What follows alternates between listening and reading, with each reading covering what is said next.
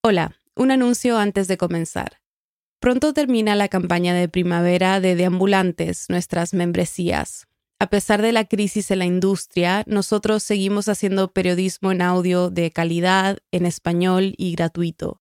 No es fácil. Producir el episodio de cada semana implica una investigación rigurosa y trabajo constante, pero contamos contigo. Tienes el poder de ayudarnos a alcanzar nuestra meta y contribuir a nuestra sostenibilidad. Queremos sumar 500 nuevos deambulantes y aún estamos a 270 de lograrlo. Ayúdanos a garantizar la sostenibilidad y la independencia de nuestro periodismo. Súmate en el hilo.audio slash apóyanos. Gracias. Bienvenidos a El Hilo, un podcast de Radio Ambulante Estudios. Soy Silvia Viñas. Y yo soy Elías Budasov.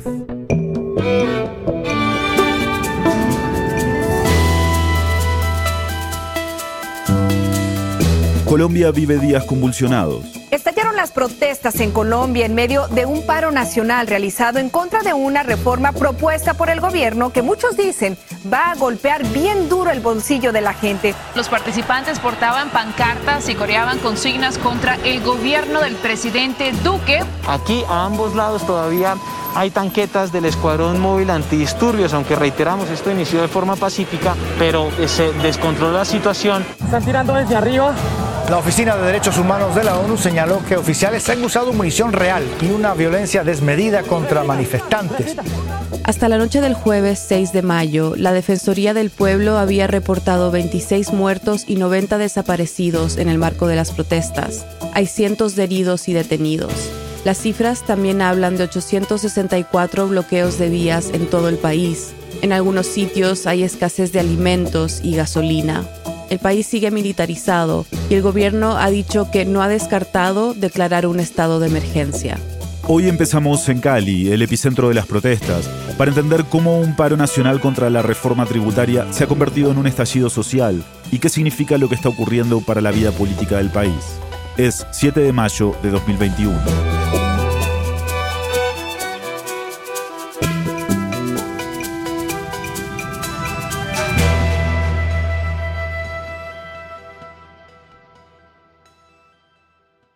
El paro nacional en Colombia empezó el 28 de abril, pero en Cali el ambiente ya estaba tenso. Cinco días antes, la policía había entrado a una de las universidades públicas más importantes del país para reprimir a estudiantes que exigían garantías para el regreso a clases. Y la mañana del 28 la jornada comenzó con un evento particular, el derribo de la estatua del español Sebastián de Belalcázar, el fundador de la ciudad.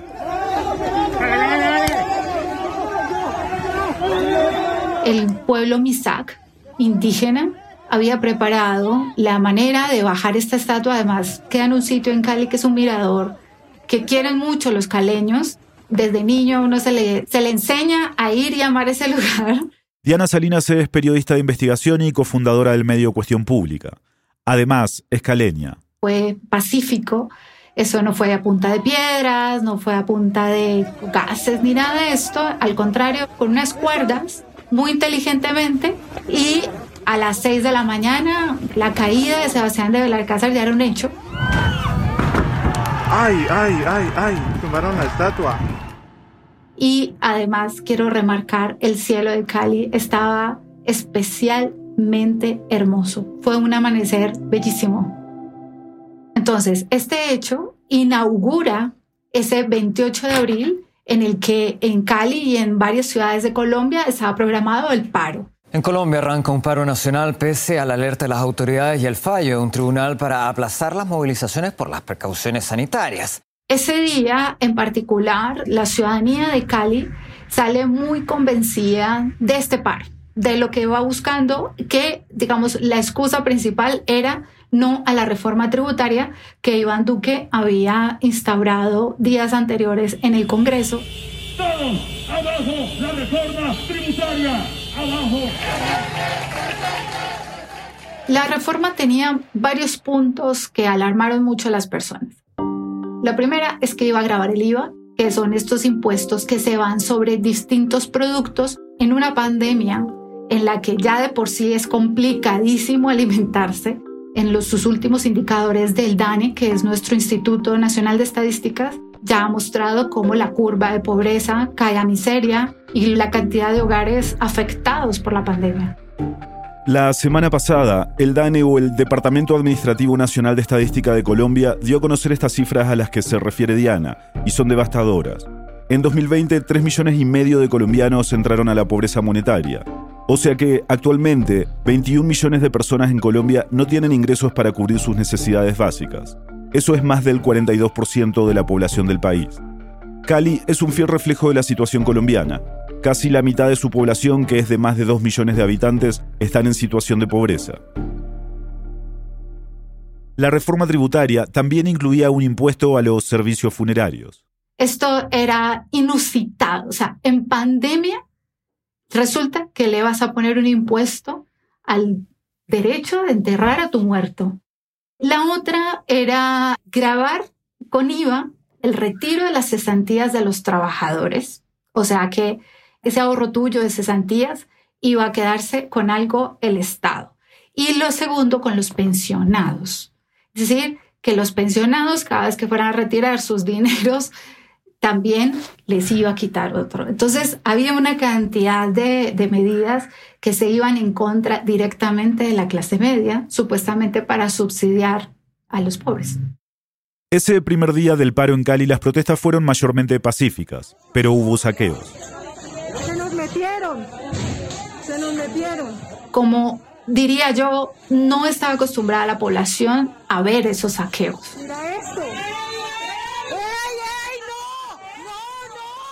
Y empezaba a haber saqueos en distintos lugares muy cercanos a la protesta. Y esto era además grabado por todo el mundo. Los saqueos tienen esa particularidad, que son grabados por todo el mundo, pero pues nunca llega la policía, ¿no? Diana dice que se llevan hasta el último chicle y que hay que saber diferenciar entre los manifestantes y los vándalos, que en los últimos días han aprovechado para generar caos. Todos los días, en más de un barrio hay saqueos. Y además son saqueos selectivos. Son saqueos, por ejemplo, a los bancos de Sarmiento Angulo, que es un tipo superpoderoso en este país, con el que ha estado metido en varios rollos. Las tiendas, colegios, han sido saqueados colegios un colegio saqueado, por favor. Son saqueos selectivos, dice Diana. No se sabe quiénes son, pero parecieran estar instrumentalizados, porque han ido contra puntos estratégicos de la economía. El gobierno ha sostenido que hay disidentes de la FARC y el ELN detrás de todo esto. Lo cierto es que estas marchas congregaron a diferentes actores sociales y a personas de todos los estratos. Diana me explicó que en Cali se instalaron puntos estratégicos al oriente de la ciudad, un segmento clave para cualquier político con ambiciones una parte icónica que se llama Puerto Rellena. Y Puerto Rellena ahora se llama Puerto Resistencia, que es uno de los puntos, y eso fue absolutamente cortado por toda la ciudadanía, de todos lados, fue a parar allá a ese punto. Otro punto es la Portada del Mar. La Portada del Mar funciona como un punto de unión entre uno de los barrios más acomodados de la ciudad y otro que se llama Terrón Colorado, uno de los más afectados por la violencia y la pobreza en Cali. Y entonces, para esta salida, todos esos sectores se encontraron allí, en la portada. Se encuentran en el oriente y se encuentran en una parte de la quinta que ahora era la Loma de la Cruz y ahora se le llama la Loma de la Dignidad. Entonces, rebautizaron estos sitios y la gente se congregó en diferentes lugares, lejos de ser como, sabes, una gran marcha que atravesara, fue como una marcha que, que atravesó estos puntos y se quedaron en estos puntos una ciudad muy musical y es la ciudad no solo de la salsa, también de las tamboras, de por tener toda esta mezcla afro, indígena. Entonces se armaron una especie de rumbas en donde cantaban La vamos a tumbar, que es una canción de salsa icónica que todo el mundo rumbeado y rumbea en Cali y contaban, la vamos a tumbar, la reforma, la vamos a tumbar. Entonces hubo como un holgorio. Pero esos puntos quisieron ser disipados por el SMAT, que es la fuerza policial preparada para los disturbios, que es esta que los que tienen los uniformes rojo, y se queda allí un grupo que ahora se hace llamar Primera Línea. La primera línea es el grupo que está adelante en las manifestaciones. Si siguieron el estallido social chileno, tienen que haber visto a estos grupos. Generalmente eran jóvenes, algunos encapuchados y otros no, que siempre estaban a la delantera cuando se trataba de enfrentar a fuerzas policiales o armadas. Algo parecido pasó en Colombia en 2019 y se está dando también ahora. Son estudiantes de universidad y son de todas las universidades, mira, que eso es como, wow, de todas partes, de colegio, hay muchos chicos de colegio.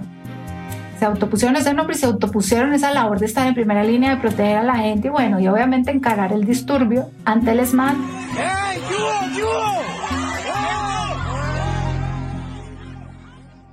Se habla de vandalismo, pues claro, hay actos vandálicos, pero no son estas personas. Eso a mí me parece importantísimo remarcarlo. Entonces lo que se empieza a ver es una desmedida número de efectivos de la policía junto con el SMAT, con una serie de excesos policiales que no se veían, digamos, en la ciudad como tal, de esa manera hace como los 70, 80. Y estos efectivos disparan, ¿no? Disparan armas de fuego, disparan fusiles, hay videos en los que se ven disparando. Y esto ha sido un caldo de un cóctel en el que empiezan vándalos, entonces están estos chicos y cambia el ambiente totalmente para la noche. Y la noche trae un caos súper fuerte al 28 que no ha parado. No ha parado, en el día para y en la noche se enciende de nuevo, ¿no? Las muertes comenzaron desde el primer día del paro. Una en Cali, un joven que se llamaba Marcelo Agredo, de 17 años, cuñado de un patrullero de la policía y sobrino de un dirigente indígena del pueblo Nasa. Hay una especie de azonada en el sector, parece que iban a saquear uno de los lugares. Este chico no participaba de eso, pero él venía corriendo, digamos, porque era su barrio. Había un enfrentamiento con la policía, llegan más efectivos, son muchos, se ven los videos, y este chico corrió muy rápido, le pega una patada a un policía, pero esa patada no le hace ni cosquillas al policía y el policía en medio del fragor saca el arma, dispara, este chico salió corriendo y el policía se baja, le pega dos disparos y lo mata. Las historias de los jóvenes fallecidos han llenado las redes sociales. Está el caso de Santiago Andrés Murillo, de 19 años. Murió por un impacto de bala que se presume fue de la policía. Él estaba en otra ciudad, en Ibagué, 260 kilómetros al noreste de Cali. Y todos supimos de su muerte porque el momento en que le dicen a la mamá quedó grabado. Y eso, o sea, es el momento más doloroso que se ha visto hasta ahora de las manifestaciones. Hasta me dan ganas de llorar. Luego, esto, esto es sui generis lo que voy a contar y creo que vale la pena detenerse. La noche del 2 de mayo se hizo una velatón en memoria de los asesinados en medio de las protestas. Un joven DJ local comenzó a transmitir en vivo. Yo cogí esa transmisión a las 9 de la noche el domingo. La transmisión terminó a las 2 y media de la mañana. Y en medio de la transmisión matan a un chico. O sea, y estábamos más de 100.000 personas viendo lo que ahí pasaba. Una bala impactó en la cabeza de Nicolás Guerrero, sobrino del alcalde de la ciudad, y se ve todo el espectáculo dantesco de dolor, de la sangre, de lo que sale. Muy fuerte, muy fuerte. Diana, ¿qué ha significado que organizaciones, presidentes y medios internacionales hayan puesto el ojo en Colombia? ¿Ha cambiado en algo el curso de las cosas? Yo creo que no, no en términos violentos. Ya está instalado. Esto es como cuando tú pones una hormiga y la dejas que coma un pan. Ella va cavando, cavando y eso es lo que ha pasado. El caos está instalado y la violencia no para, no para y no para. Ha habido una cosa durísima, yo también quiero remarcarlo aquí, en Buga. Buga es otra ciudad cercana a Cali. Han hecho un despliegue, mira, de artillería, es como que están estrenando juguetes, porque compraron una vaina, como unas tanquetas que disparan balas aturdidoras. Los videos que hay de eso en Bogotá, en la noche, tras las marchas, Dios mío, eso parecía como rockets disparando en los barrios. ¿Qué, qué nivel de, de miedo nos quieren meter en los imaginarios, no? Y eso ya que la ONU estaba. La ONU tiene una comisión en Colombia monitoreando la situación en las calles, e incluso ellos han denunciado disparos de la policía local contra sus miembros, aunque nadie resultó herido. El gobierno no ha entregado cifras oficiales de muertos, pero hasta este jueves 6 de mayo, la Defensoría del Pueblo ya había contabilizado 26 asesinatos, al menos 17 de ellos en Cali. En paralelo, la organización Temblores ha estado recolectando denuncias de los abusos policiales durante este paro a nivel nacional. Según su reporte más reciente de ayer jueves, 37 personas han sido asesinadas en todo el país. A esta represión policial también tenemos que agregar la presencia militar, dispuesta por el presidente Duque desde el primero de mayo. ¿Tú crees que los militares, digamos, o esta militarización fue tomado como una provocación y eso hizo que más gente saliera a la calle? Sí, sí, porque el miedo que se vivió fue tan horrible el caos, la gente sentía que, se le iba a entrar a sus casas porque veían cómo saqueaban, cómo robaban, al lado grababan, muchas balas. Mucha gente está armada en Cali, eso hay que decirlo. Todo este ambiente de donde la vida se ve en riesgo hizo que al otro día la gente entendiera que no podía tener miedo. Y yo creo que la gente salió como, como buscando una esperanza más que enfrentarse, ¿sí? Salen como eso, como diciéndole al gobierno, no nos puedes tratar más así. En el país, los ojos siguen puestos en Cali, donde la protesta social se mantiene. Pues estamos aquí en la ciudad de Cali, capital del departamento del Valle del Cauca, declarada por todo el país como la ciudad de la resistencia. ¿Por qué crees que Cali se ha convertido en el foco de mayor tensión en este paro nacional? porque han sido los más revoltosos.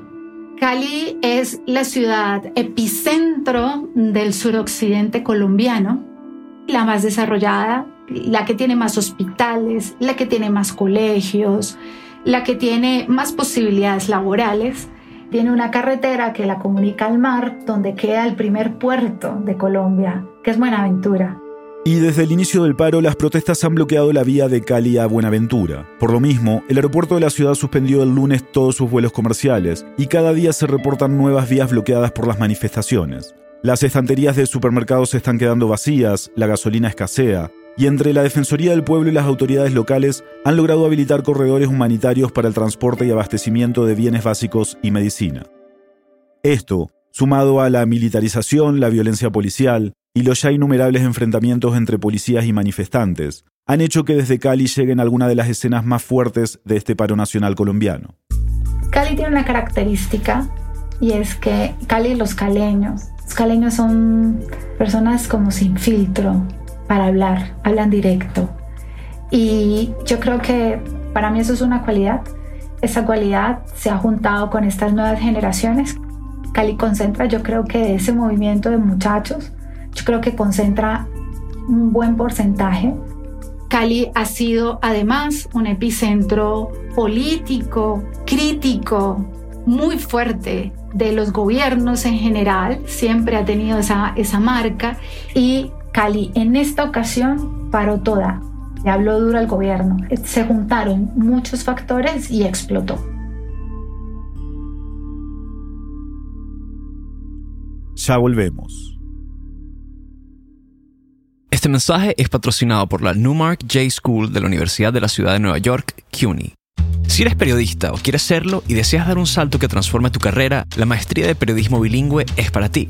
Es un programa pionero que te entrena para que puedas aplicar tu capacidad bilingüe haciendo periodismo de alta calidad en dos idiomas, inglés y español. Ya sea que cubras la comunidad latina en Estados Unidos o la realidad de tu país en Latinoamérica, esta maestría te permitirá crecer en la industria. Podrás experimentar con diferentes formatos como podcasting, video documental y más. Hoy, muchos de sus graduados trabajan en las salas de redacción más importantes de Estados Unidos. CUNY te apoya desde el primer día con becas y una comunidad que te acompañará el resto de la carrera. Además, el programa incluye una pasantía de verano paga en cualquier lugar del mundo. Aún estás a tiempo. Postúlate a la maestría de periodismo bilingüe antes del 1 de julio y ven a aprender a Nueva York. Para más información, visita journalism.cuny.edu periodismo. De nuevo, journalism.cuny.edu periodismo. Estamos de vuelta en el hilo. Como escuchamos en el segmento anterior, la reforma tributaria fue lo que encendió la mecha de las protestas en Colombia, que han durado más de una semana. El 2 de mayo, luego de cinco días de manifestaciones en todo el país, pasó esto. Le solicito al Congreso de la República el retiro del proyecto radicado por el Ministerio de Hacienda y tramitar de manera urgente. El presidente Iván Duque ordenó que se retirara el proyecto y 24 horas después el ministro de Hacienda, que promovió la reforma, dimitió. Pero las protestas no pararon. El paro nacional en Colombia, convocado por organizaciones sindicales, sociales y estudiantiles, continúa hoy por sexto día consecutivo. Un nuevo día de movilizaciones en todo el territorio nacional. El paro nacional no se detiene en Colombia, es la octava jornada de estas movilizaciones contra el gobierno de Iván Duque. Entonces, para entender cómo estas manifestaciones se transformaron en un reclamo nacional que va más allá de esta reforma, hablamos con la politóloga Sandra Borda profesora del Departamento de Ciencia Política de la Universidad de los Andes y soy columnista del diario El Tiempo. Creo que la pregunta que tenemos todos es, ¿por qué esta reforma tributaria detonó tanto descontento en Colombia? Yo creo que el, el, descontento que hay frente a la reforma tributaria es un descontento que tiene dos caras y que es mucho más, digamos, estructural y de largo aliento de lo que aparentemente iría. Tiene una cara y es que la gente asocia la reforma tributaria con, en general, la situación económica por la que está pasando el país y que en este momento particular en el que están empezando a salir a la superficie los efectos económicos y sociales de la pandemia y del confinamiento, que en el caso de Colombia han sido de una proporción bárbara, Colombia es la cuarta economía más grande de América Latina. El año pasado, el PIB del país sufrió una caída de casi el 7%, la más profunda desde que se tiene registro. Esto se ha traducido en más de 3 millones de colombianos sin empleo. Como escuchamos en el segmento anterior, la reforma tributaria incluía medidas que apretaban a la clase media, Aún así, y a pesar de venir de un gobierno conservador y de derechas, algunos de los puntos de la reforma fueron considerados progresistas por economistas y analistas. La idea era que con ellas se pudieran suplir algunos programas sociales, se hicieran permanentes las transferencias a los más pobres y se grabara la renta de las clases medias y altas. La reforma tributaria es es la superficie de esto, pero el tema económico y social en este momento es un tema eh, muy álgido para Colombia y es un tema en el que la sociedad civil no está lista para tener un diálogo que pase por autoritarismos y por grandes jerarquías, porque digamos que hay una proporción muy importante de la población que está sufriendo las consecuencias del confinamiento eh, de formas bastante severas. Por eso es que Sandra dice que la agenda detrás de estas protestas es de reivindicación económica. La gente necesita trabajo, la gente necesita ayuda del Estado, necesita unos programas de asistencia social mucho más sólidos de los que hemos tenido en el pasado. Eso no está funcionando bien. Se necesita mucha más ayuda y mucha más asistencia por parte del Estado, pero también están pidiendo vacunas. Hasta la fecha, Colombia, un país con más de 50 millones de personas, ha aplicado un poco más de 5 millones de dosis. Esto lo coloca por debajo de la mayoría de países de la región y solo por encima de Bolivia, Ecuador y Perú en el porcentaje de población que ha sido vacunada. Una de las principales quejas de los manifestantes está relacionada con el retraso de la segunda dosis para las poblaciones en riesgo y la falta de vacunas para inmunizar a los que aún quedan rezagados. Otra de las motivaciones de la protesta es una reforma a la salud. La iniciativa es cuestionada por varias razones, pero una de las principales es que, aunque el gobierno insiste en que es necesaria para mejorar la atención, muchas organizaciones médicas aseguran que fortalece el negocio de los privados y acaba con la red pública de hospitales. Ahora, Colombia está pasando por el pico más alto de la pandemia ahora, ¿no? ¿Se ha usado la pandemia para tratar de parar estas protestas?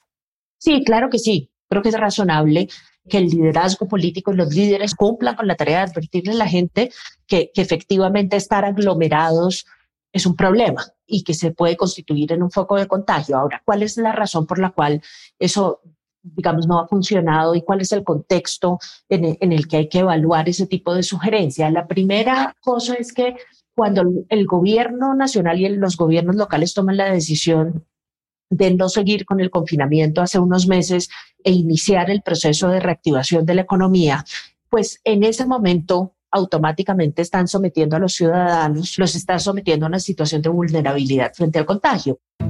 Entonces, tú como líder político no le puedes crear a la gente un protocolo para que vaya a trabajar y no crearle un protocolo para que participe políticamente, porque eso es hipócrita. La gente no está saliendo a la calle por gusto y si están dejando de lado la preocupación por el contagio porque están encontrando que para ellos es más importante decir algo sobre la situación tan difícil por la que están atravesando, es porque ya no tienen nada que perder.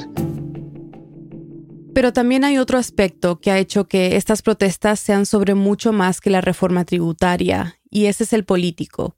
Esta no es la primera vez que este gobierno se enfrenta a la protesta social. Y Sandra me dijo que una de las razones que ha llevado a las colombianas y colombianos a tomar las calles ha sido el deterioro de la confianza. Y el, el deterioro el capital político del gobierno por cuenta única y exclusivamente de, muchas y muy constantes demostraciones pues, de pura y física ineptitud. Entonces, eh, en, en un escenario tan difícil económico y social, que un gobierno que ha cometido tantísimos errores en materia de gestión esté intentando no negociar, no discutir, sino imponer una reforma para tratar supuestamente de resolver la condición económica y social en la que se encuentran muchos colombianos, pues simplemente ya no es bien recibido. Y Sandra me explicó que también hubo un problema de comunicación. Muchos economistas coinciden en que el Estado necesita una reforma tributaria que permita no solo pagar la deuda, sino preservar la fama que Colombia se ha ganado ante los mercados internacionales pero el Estado realmente no explicó en qué consistían las 110 páginas del documento presentado al Congreso. Y creo que la sociedad aprovechó la coyuntura para salir otra vez a reclamar, digamos, un gobierno un poco más eficiente, particularmente en, en temas tan importantes como digo, como este en esta coyuntura. Después de una serie de manifestaciones en contra de las políticas económicas y sociales de Iván Duque en el 2019, Sandra escribió un libro en el que plantea cómo esa ola de protestas le reveló a la sociedad civil el potencial que puede tener salir a protestar. Sobre todo en un país en el que la protesta nunca había sido sistemática, ni las élites ni la sociedad civil estaban acostumbradas a ella. Luego, por cuenta de nuestro conflicto, la protesta siempre fue asociada con las guerrillas y con el accionar de las guerrillas. Entonces siempre fue poco legítima, fue minoritaria, nunca fue digamos, activador de grandes cambios, a pesar de que hay instancias históricas en las que fue muy importante. Como las protestas relacionadas con el paro agrario en 2013 y el paro estudiantil durante el primer mandato de Juan Manuel Santos. Esto no es un ejercicio excepcional, y, me acuerdo muy bien que lo dije en el momento en el que entramos en confinamiento, esto va a producir una crisis social dura y la única herramienta que va a encontrar la gente a la mano para tratar de superar esa crisis va a ser la protesta y aquí estamos en este escenario. Un escenario que, a su modo, tiene algunas cosas en común con las protestas que se dieron en septiembre del 2020, las cuales estallaron espontáneamente a raíz de la muerte del abogado Javier Ordóñez en manos de la policía. Yo tengo la impresión de que las protestas por las que estamos pasando en este momento también tienen mucho de espontáneo y por tanto son mucho más difíciles de encauzar y mucho mm. más difíciles de guiar. Pero sigue siendo como una sociedad civil sin un lugar hacia dónde mirar. La gente mm. sale a la calle furiosa, llevada por la desesperación y demás, pero no, no encuentra como un espacio que no pueda decir, bueno, este es el camino que hay que seguir, de, de, tal forma vamos a salir de acá, no, no hay liderazgo político que ayude con eso. Digamos, los políticos en este país están muy confundidos frente a la protesta social, no saben qué hacer con ella, no saben cómo hablar con ella, no saben si liderarla o no liderarla, si, si dialogarla, si no, no saben qué hacer con ella. Y Sandra ve esto como un claro síntoma de la desconexión que existe entre los políticos y la sociedad civil. Esta desconexión queda clara también en el efecto que está teniendo la represión policial, los videos de oficiales violentando a los manifestantes, algo que ha exacerbado aún más la ira de las personas. El gobierno, en su dificultad enorme de entender cómo procede la protesta social, hace una cosa que es tremendamente perjudicial y es que estigmatiza, la reprime, no dialoga con ella y eso solamente contribuye a llevar más y más gente a la calle y a llevar más gente enojada a la calle, ¿no? Porque esta, esta, esta suerte de cosa de, de, salir a decir que la gente que está marchando está toda vinculada con la disidencia de las FARC es tremendamente equivocado en este momento, no solamente porque no es cierto, sino adicionalmente porque, pues porque no le hace ningún favor al gobierno y, y mm. porque autoriza y envalentona a la fuerza pública en contra de los manifestantes, poniéndolos a todos en una situación de riesgo enorme también. Entonces, yo creo que simplemente están haciendo todo lo que es equivocado frente a la protesta social. ¿Y cómo queda Duque después de todo esto? O sea, ¿cuál es el costo político para él y para su partido? No, están en el peor de todos los mundos y eso es malo para ellos y malo para el resto del país también por la siguiente razón, porque claramente lo que ha hecho la protesta es debilitarlos. Este es un gobierno supremamente débil. Lo ha sido siempre. Este gobierno tiene una particularidad increíble y es que el primer año de gobierno, que es el, el, famoso año de la luna de miel con la opinión pública, este gobierno no le pasó nunca. O sea, este gobierno empezó mal con la opinión pública y todo lo que ha hecho es empeorar. Tuvo un momento en el que al inicio de la pandemia en el que el liderazgo presidencial, digamos, ayudó a subir un poco en la cuesta, pero hoy otra vez están muy mal.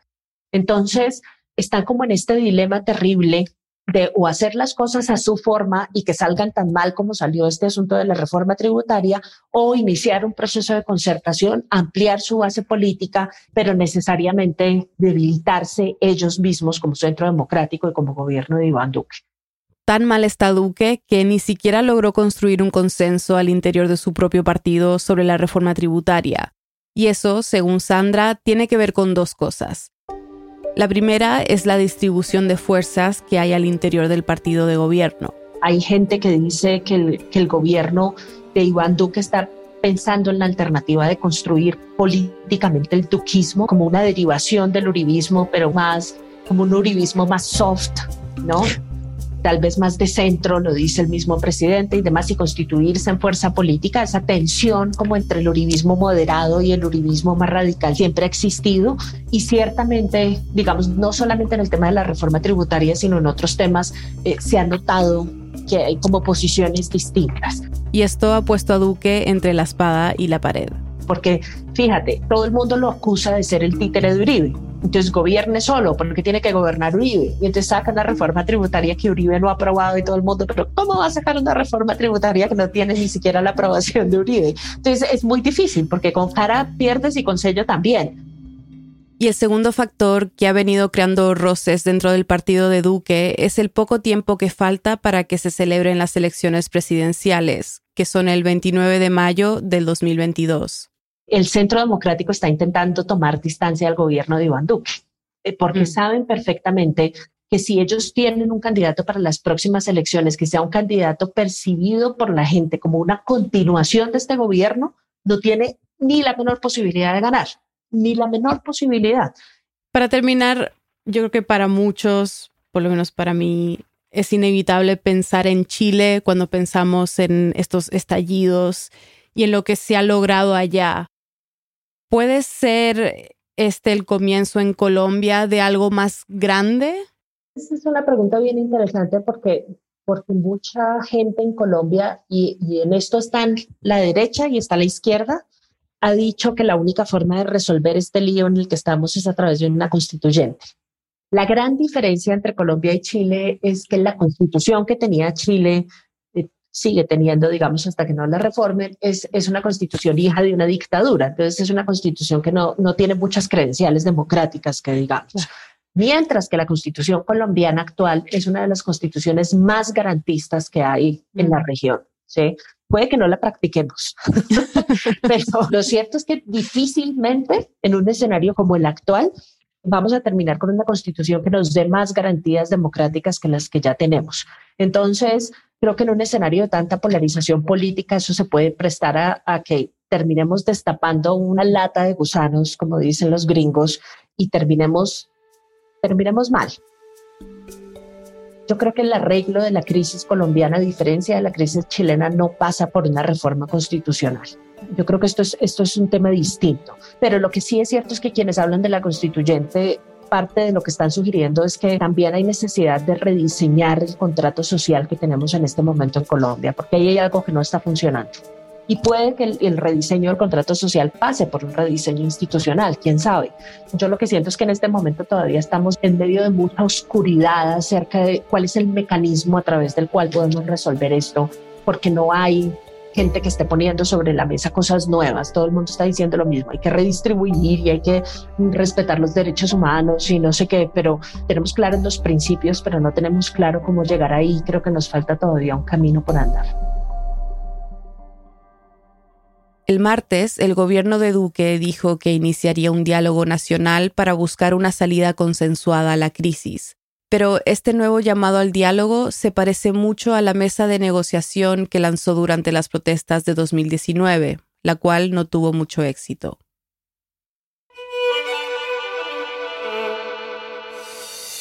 Queremos agradecer a nuestros compañeros colombianos de Radio Ambulante por su ayuda con este episodio.